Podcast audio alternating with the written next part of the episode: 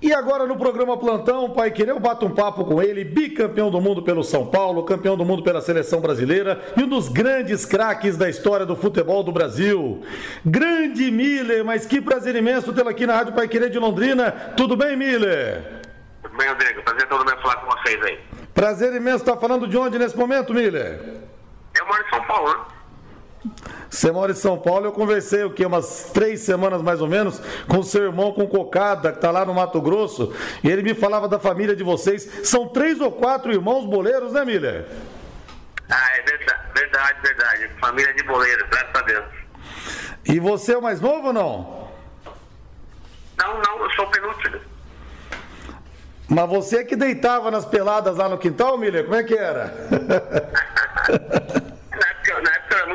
jovem, né? Meus irmãos eram mais velhos que eu, né? Eles começaram primeiro. E depois, só no começo dos anos 80, que eu vim para São Paulo para poder jogar nas categorias de base de São Paulo.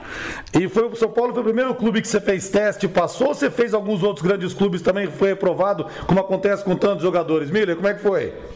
Não, graças a Deus eu fiz o teste em São Paulo, já passei no primeiro dia mesmo, né? Ah, claro, né? Na, minha época tinha muito a safra é muito rica de jogadores, então tinha muito jogador bom na, nas três categorias da base, né? Tanto é que aqueles jogadores, vários e vários, subiram aí e seguiram sua carreira. Ô Miller, hoje em dia a molecada tem uma mordomia, né? Lá em Cutia, ar-condicionado, come aspargo e não sei o quê. No seu tempo era embaixo da arquibancada, a vida, a vida era dura, né, Miller? Não, aqui, lógico que os tempos mudaram, né? E, nesse sentido a estrutura mudou para melhor, né? É claro que mesmo debaixo aqui para cada onde eu morei cinco anos em São Paulo, a gente não tinha condicionado, mas assim, era legal o quadro, a concentração, a comida era o básico, bom, né? Arroz, feijão e, e bife, então, ovo, quer dizer, aquele básico que todo jogador gosta. Ô Miller, muita gente fala, pô, os moleques hoje, o empresário, o moleque às vezes nem subiu é, pro profissional, já tem carro, já tem isso, tem aquilo. Muita gente entende que essa molecada sobe meio sem fome. Você concorda com essa teoria ou não? Não, eu acho que não, a, a, a, fome é a mesma, né? Claro que os tempos mudaram, né? O, os métodos, muitos métodos de trabalho da base também mudaram, né? É, infelizmente, às vezes a gente vê jogador civil profissional e, e, o, e, o, básico do básico, às vezes ele não sabe executar, né? Numa partida. Mas é claro que é, acho que a vontade do jogador subir é, continua mesmo. E faltando duas rodadas para o final do Campeonato Brasileiro, o Palmeiras mais uma vez com a mão e meia na taça. Que fase essa do Palmeiras também nos últimos anos, hein, Miller? Quantas conquistas? É claro que o Palmeiras só depende dele, né, hoje, né? É, aí o Flamengo não, o Flamengo já depende do tropeço do Palmeiras. Acho que para o Palmeiras fica mais fácil nesse sentido. Na última, pega, pega o Fluminense, o Fluminense já vem com o time reserva por conta do Mundial. E depois pega o Cruzeiro lá em Belo Horizonte, que é a partida relativamente mais difícil, mas acredito que o Palmeiras seja campeão. E a gente vê o Cruzeiro também. O que você jogou de bola no Cruzeiro? Cruzeiro mais uma vez brigando para não cair. Que situação triste também da equipe mineira, hein, Miller? Ah, é verdade, Cruzeiro, poxa vida, tem uma história muito bonita, o clube, né? Nos anos 90, o Cruzeiro ganhou vários, de vários títulos importantes no, no, no futebol da Sul-América. É interessante que eu estava outro dia conversando com meu amigo. Você perceber a, a, a, os SAPs, os clubes que se tornaram SAP, a maioria está lá embaixo, brigando para não cair Bahia, é. Cruzeiro, Curitiba, quer dizer, então, é, às vezes a SAP não é sinônimo de competência, né? Salva financeiramente o clube, mas o campo fica a desejar. Exatamente, até o Bahia. O Bahia foi comprado pelo Manchester City, o mesmo grupo do City, né, Miller? E nessa pendura no campeonato, cara. É, exatamente, por, por isso que eu tô te falando. É, às vezes a gente tem que saber, ter paciência, que a SAP às vezes pode começar a dar certo a partir do segundo, terceiro ano, né? Porque é. não é fácil, não é? Mesmo, mesmo Flamengo, Palmeiras, Atlético não tendo SAF, eles são clubes assim muito gigantes, né? Que não dependem de SAF, até porque tem uma receita muito grande, né? E eu acredito que é, o ano que vem vai continuar. As competições todas iguais, né, de, de estadual, Copa do Brasil, Libertadores e Brasileiro, é, os favoritos, a princípio, são esses três. Ô Miller, estamos completando esse ano, vamos completar agora em dezembro, 30 anos do título mundial do São Paulo contra o Miller, com seu gol de calcanhar sem querer, Miller. Lá se vão 30 anos, cara, três décadas.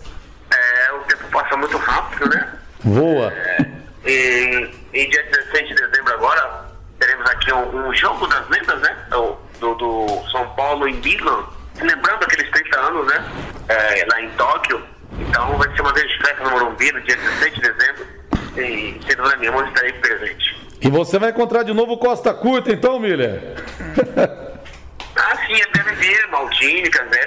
Tem jogadores que estavam lá na oportunidade. Não todos irão, mas a maioria, assim como o São Paulo, né? nem todos irão para jogar, mas a maioria vai jogar sim.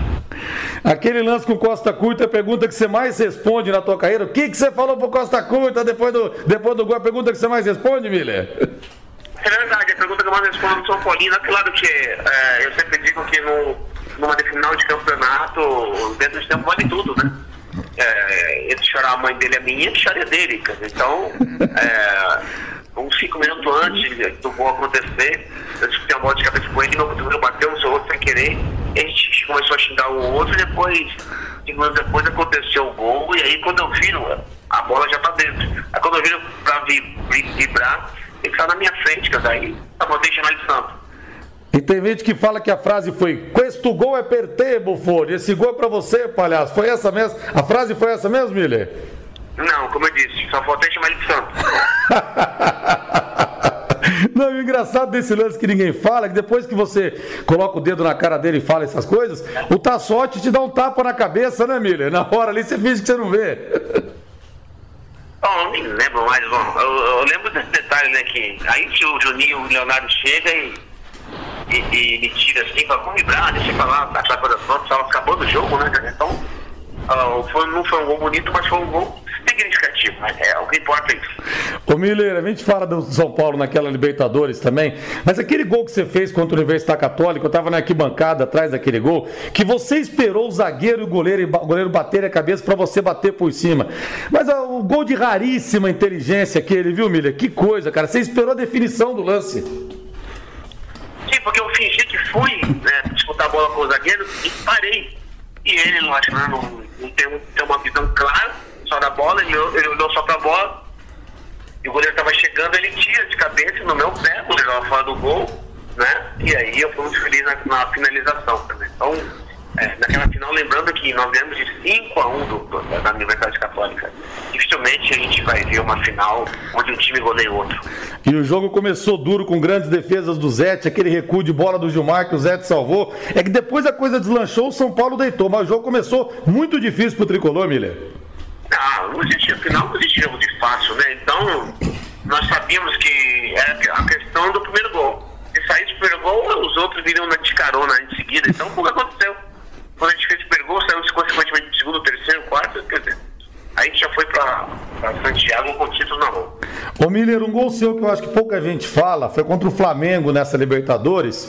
Porque assim, o Palinha joga a bola para você, você, gira em cima do zagueiro, só que a bola vai para um lado, você gira pelo outro lado. Aí você sai, dribla o Gilmar e faz o gol. Você girou pelo outro lado. Aquele lance foi fantástico também. Sim, sim, eu, eu já girei pronto para finalizar. Porque se eu girasse para dentro, eu teria que ajeitar e não dava tempo, porque o zagueiro estava chegando, né? Então eu girei para fora, porque era uma típica minha do Palinha na oportunidade. O Palinha, eu sempre vi Palinha, ele tinha GPS nos pés, e ele foi muito feliz no seu passe, e eu não disse, que a, a, a jogada e a finalização foi tudo perfeito. O Cafu falava que se você desse mais de dois toques na bola, você pagava multa. Eu me lembro um gol seu 91 na fase final entre São Paulo e Palmeiras, vitória 4 a 2 do, do São Paulo. A bola que veio para você na área, você assim, muito rápido, você domina com a direita e bate com a esquerda na saída do goleiro. Esse gol também foi espetacular, foi tudo muito rápido, a velocidade de raciocínio sua ali. Você lembra desse gol, Miller? Sim, sim, lembro um clássico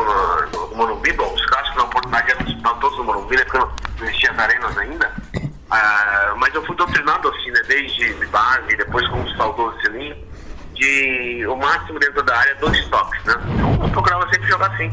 Fui doutrinado a jogar pra frente, pelo objetivo, e graças a Deus eu levei isso em toda a minha carreira e foi muito bem sucedido nesse sentido. Ô Miller, esse time do Palmeiras hoje está numa constância de ganhar títulos que vocês não tiveram em 96, até porque o time durou pouco tempo. Agora, desse time do Palmeiras, talvez seriam titulares o Everton, goleiro, e o Gustavo Gomes. Acho que ninguém mais desse time atual jogaria naquele time que, pô, tinha Cafu, é, Júnior, Miller, Rivaldo, Djalminha, Luizão. Acho que ninguém mais jogaria nesse, na, naquele time. Ou você acha que mais alguém seria titular naquela equipe, Miller? Talvez o Dudu, né? Mas como o time era muito uma seleção praticamente, né? Então a gente, a gente não a gente tinha falta de nada, até porque o time estava bem preparado, nós éramos jovens, né? Eu era mais velho, com 30 anos de idade na oportunidade, mas ninguém machucava, né? Então jogava o mesmo time todo jogo. Isso, era, isso foi muito importante e determinante para a conquista do título. O Luizão me falou numa entrevista o seguinte: Rodrigo, uma pena que quando eu joguei com o Miller eu era tão burro que eu teria feito três vezes mais gols se eu tivesse numa época da minha carreira um pouco mais amadurecido. Ele fala que ele, quando te encontra, fala assim: Esse é o homem que me consagrou. Luizão se tornou um amigo ao longo da, da, da, da carreira né, do futebol. É, é claro que é, eu, Djalminha, a gente, né, em especial eu, que foi um gênio também a gente falava pra ele, Luizão, você só fica parado, não volta, não sai de perto da área, a bola vai chegar. E ele obedeceu e fez 24 gols na oportunidade. Mas, ô Miller, você soube se reinventar, né, cara? Porque você no São Paulo, quando você começou, você jogava pela direita ali, você botava a bola na frente na velocidade um abraço. Depois você de flecha virou arco, né, Miller? Você servia os seus companheiros. É claro que ao longo da carreira você vai aprendendo, né, no dia a dia, no, nos jogos, nas temporadas, né? E quando eu comecei, como eu disse, fui doutrinado a correr, usar a velocidade para meu benefício é, e, e, e, jogar para frente. Tanto é que no meu primeiro ano de profissional de São Paulo, segundo, perdão, em 85, onde a gente foi campeão paulista, o Careca foi artilheiro com 25 gols, eu fui vice com 23, sabe? Então, o time era muito pró-ataque, né? E com o tempo eu fui descobrindo que eu tinha mais potencial técnico do que só velocidade. Aí depois, da Itália para cá, eu comecei a unir né, a velocidade com a técnica e me dei muito bem. Pois é, na Itália, o presidente do Torino recebeu uma proposta da Juventus para querer te comprar, um aceno da Juventus. A torcida do, do Torino só falou assim: tudo bem, você vende Milha para a Juventus, que a gente mata você. Foi simples resolver a situação, né, Milha? Graças a Deus, na oportunidade, no meu primeiro ano de Torino, é, eu recebi algumas propostas do, do Milan, da Lazio, né, inclusive da Juventus também. É, mas assim, nada se concretizou né, firmemente e eu acabei, é, depois de cinco meses depois na Série B, o Torino, eu renovei meu contrato com o Torino também. Quando eu estava muito preocupado, acostumado à cidade, ao ambiente italiano e ao time, então eu, eu optei por permanecer no Torino, que para mim foi uma opção muito boa. Ô Miller, o que você jogou de bola no Santos de 98 também, 97, 98, mesmo não tendo sido campeão, não ter disputado a Copa de 98 foi a grande decepção da sua carreira, Miller?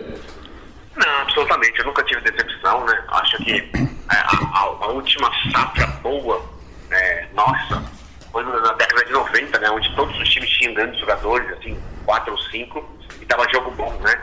É, 98, eu fui é, considerado né, a seleção do campeonato e o craque do campeonato paulista, né? Eu fiz, eu fiquei um ano e meio no Santos, os gols mais bonitos da minha carreira foram naquele Santos. Não ganhei um título, mas foi uma fase que eu passei lá maravilhosa, fiquei muito feliz de ter definido as cores do Santos, né? E a questão da seleção não é nem questão de qualidade, né? É questão de preferência, né? Zagallo preferiu levar o Bebeto do que eu, mas tava, foi bem servido, o Bebeto já vinha, né?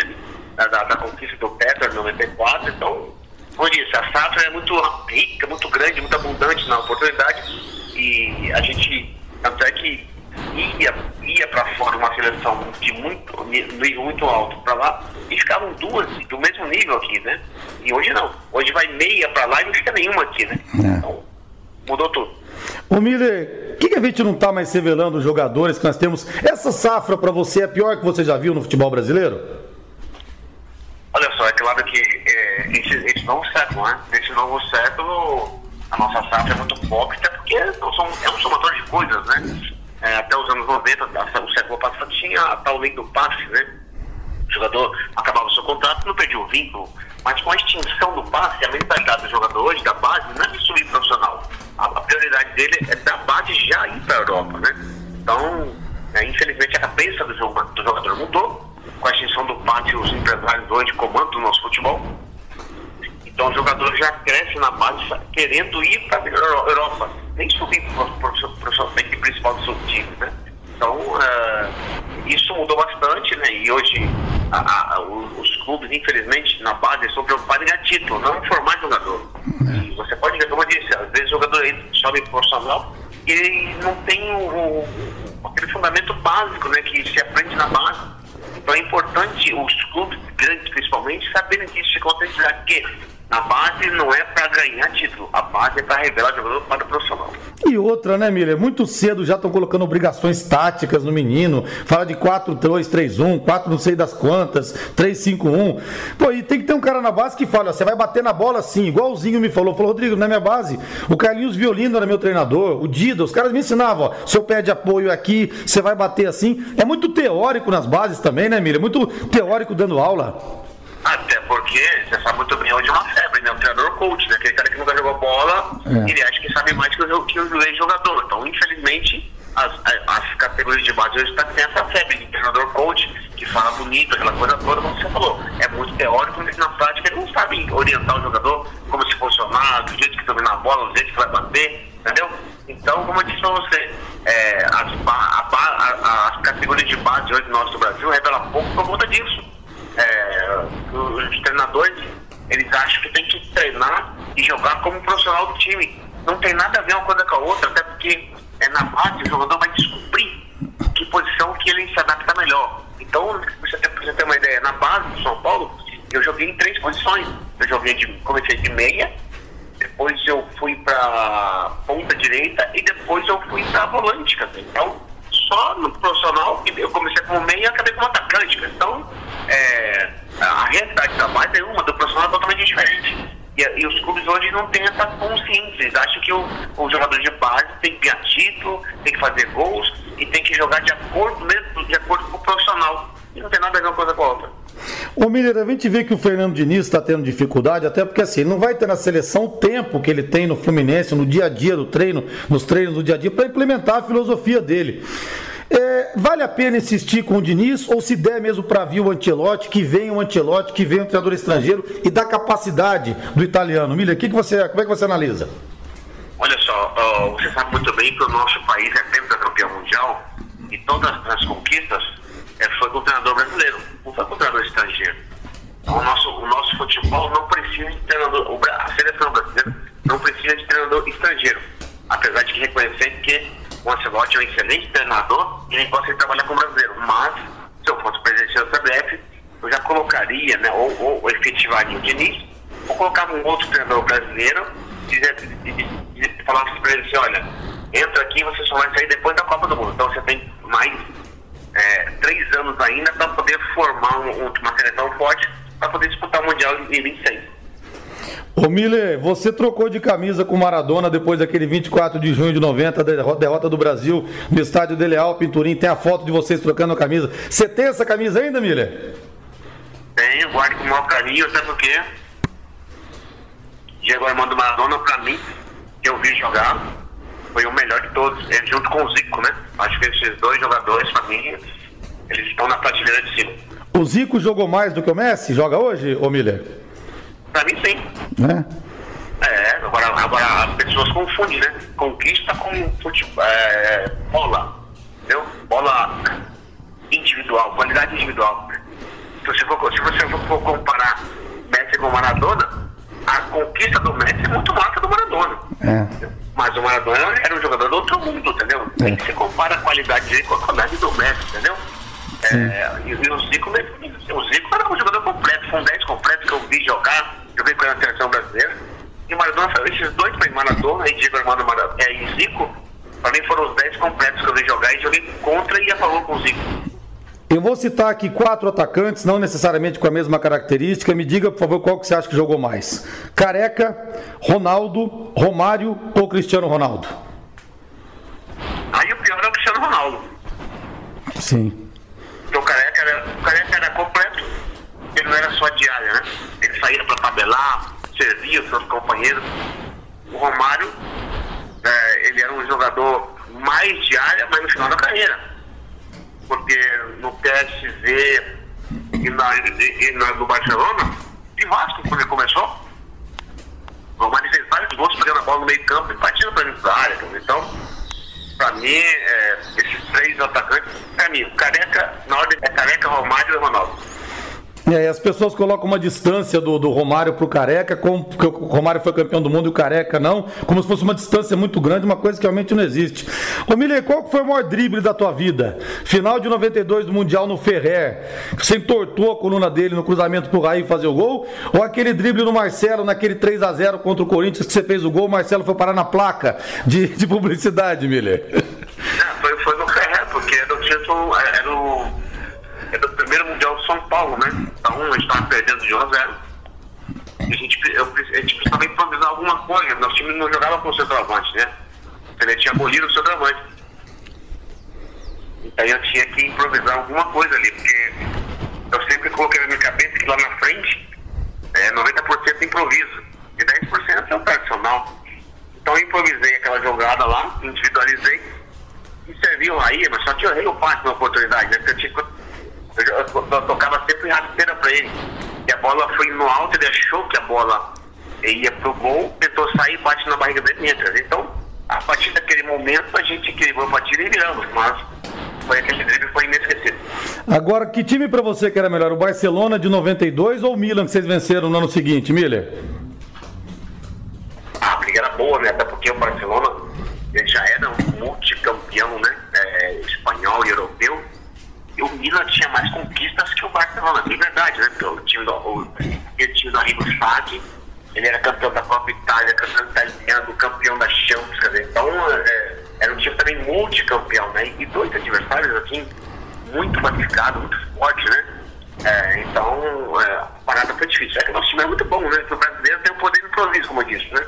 E o improviso fez a diferença naquelas duas finais. Eu entrevistei recentemente também o Sidney, daquele time dos menudos, né? Na frente você, o Careca e o Sidney. Ele fala, todo mundo jovem, que era uma festa em campo, fora do campo, é, na, na noite, enfim, um ambiente, todos muito jovens, todos jogando muita bola, e um time que era uma verdadeira máquina que passou por cima de todo mundo também, Miller. Verdade. O time, o, o São Paulo dos anos 80, pra você ter uma ideia, ele em valores individuais era melhor que o São Paulo do Tele. Sim. Mas só, mas só que o São Paulo do Tele conquistou mais, entendeu? Era um time muito, muito bom, muito entrosado. Né? Haja vista, em 92 nós ganhamos quatro títulos aqui no Brasil e três torneios internacionais, sete títulos em um ano. É muita coisa, né? Então, o tamanho era a qualidade que tinha do time e a dinâmica de jogo do time, né? O São Paulo de 82, que era Pita, Careca, Tila e Cid, né? Era uma seleção, tanto é que na oportunidade foram seis jogadores para a seleção brasileira, né, que o Tele convocou. Então era um time máximo, era uma seleção. E o, e o, e o, e o São Paulo do Pelé era muito mais coletivo, né? Mas é, a conquista veio por conta que o time tinha muita qualidade. O Miller, aquele Palmeiras de 96, de 102 gols no Paulista, se tivesse ficado mais tempo, você acha que teria ganho tanto quanto ganhou aquele São Paulo 92, 93? Chegaria a um bicampeonato de Libertadores, ao bicampeonato mundial pela qualidade dos jogadores, Miller? Com certeza.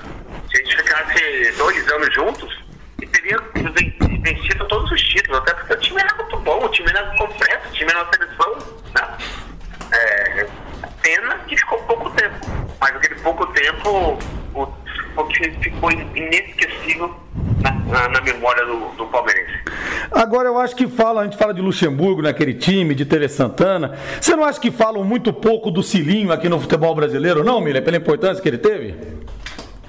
O Cilinho era um profeta, né? Como eu disse, o Cilinho conquistou aqui dois, dois paulistas no, no São Paulo, 85 e 17 Era um treinador completo o ataque, né? Ele tirava um, um, um, lateral e colocava um meio na posição, então ele era muito ousado. Ele, ele, ele era adiantado no tempo. À frente do tempo mesmo.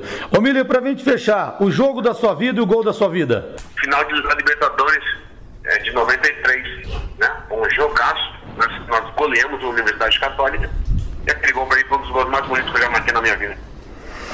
Ô Miller, e o Osmar Garrafa? Osmar Garrafa joga no time da Gazeta, aí nas peladas na Copa CS, ele não aguenta mais nada que tá meio cheinho, hein, Miller? Conta pra gente. Não, o Garrafa agora é treinador, não aguenta mais correr. gente boa demais, né, Miller? Garrafa é irmão, gente fina. Irmãozão nosso aqui também. Miller, olha, muito obrigado por esse bate-papo. Fazia um tempo que eu estava querendo falar com você, não dava para não ter você no meu time aqui de entrevistados. Muito obrigado, fique com Deus, viu, Miller? Abração, obrigado, cara. Eu que agradeço a oportunidade e um abraço a todo mundo aí. Obrigado, abraço, tchau. E o São Paulo domina, lá vem com Vitor, ele vira pra Palinha, pôs no peito, abre na esquerda pra Miller, chega na cobertura, Romero toca pra trás, vai subir Contreiro, tem de presente pra Miller, tocou! E que golaço!